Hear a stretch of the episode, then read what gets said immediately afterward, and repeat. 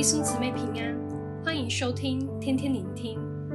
今天的经文在耶利米书三十九章一到十八节，题目是预言应验。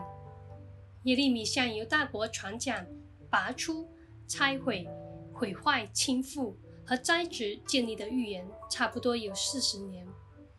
到了耶利米三十九章记载预言应验，在犹大王西底家作王的九年十月。巴比伦军来犯，在犹大军经历了十八个月的围困之后，耶路撒冷终于被攻破。破城之后，敌军的众首领坐在城北的中门，象征已经控制这城，实行统治的权柄。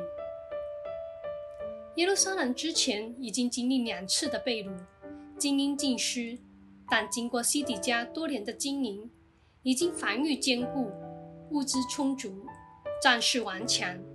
相反，对于远道而来的巴比伦军，要漫长的围城是极为不利的。也许犹大众首领凭这种的自持，拒绝听从先知的反复劝告，不肯轻易出去归降加勒底人。耶路撒冷面对横扫天下的巴比伦帝国，苦苦地坚持了十八个月，直到城内的粮食耗尽，甚至以人肉充饥。曾被攻破。以色列人出埃及到扫罗作王，是神作王的年代，但当时人厌弃神作王，选择人作王。而从扫罗作王到本章二节提到，城被攻破，是人作王的时代，结局是彻底的被掳，失去主权。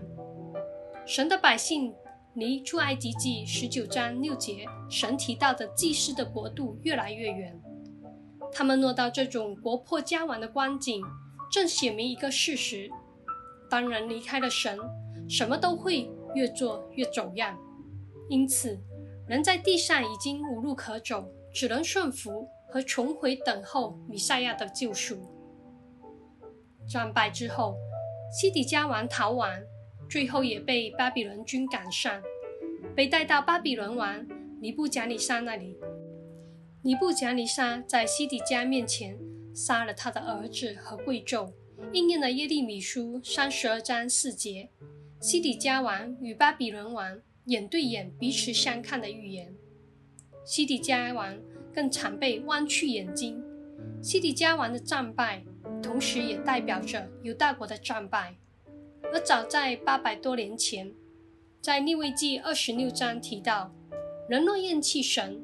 不遵行神的诫命，神会重罚以色列人。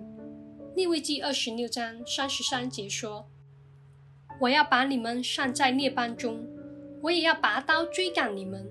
你们的地要成为荒场，你们的城邑要变为荒凉。”可见先知所说的预言，除了针对当时的处境，也是建基于神对人不变的应许而发出。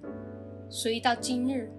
我们也是活在神不变的应许中，弟兄姊妹，让我们拔出、拆毁、毁坏、倾覆能做完的生活，重新栽植、建立祭司的国度生活。希伯来书四章十四到十六节说：“耶稣就是那位升入高天、满有尊荣的大祭司，他能体恤我们的软弱，所以。”我们只管坦然无惧地来到施恩的宝座前，为要得怜恤、蒙恩惠、做随时的帮助。十一到十四节提到，耶利米被释放，因巴比伦人非常的迷信，特别尊崇术士与占卜的人，他们可能把耶利米看作一个灵验的预言家，就对耶利米加以特别的保护。耶利米的预言不被自己的同胞接受。却受到外邦人的欢迎。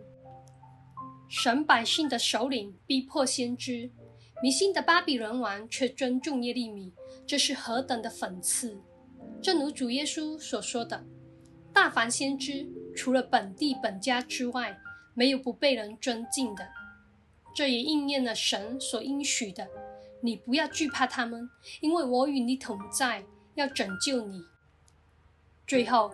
神以对古时人以伯米勒的拯救应许作为结尾。这仿如跟以色列人形成一个对比。古时人以伯米勒虽然是外邦人，却在三十八章一到十三节中向西底家王说出耶利米的情况，以致耶利米获救。因此，神的拯救也临到这位古时人身上。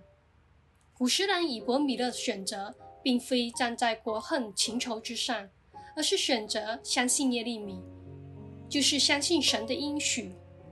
诗篇一章一到三节说。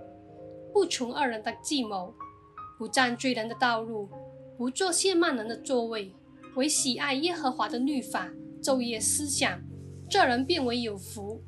他要像一棵树栽种在溪水旁，按时候结果子，叶子也不枯干。凡他所做的，尽都顺利。今天有人会将国家民族关系看得很重，彼此的排斥攻击。但古时人以伯米勒的见证告知我们，无论何族何方的人，但愿意选择站在神的应许中，也得蒙神的拯救。愿神这份心肠也成为我们的心肠，让教会成为每个人能认识神应许的地方，经历倚靠神得蒙拯救的地方。祝福大家。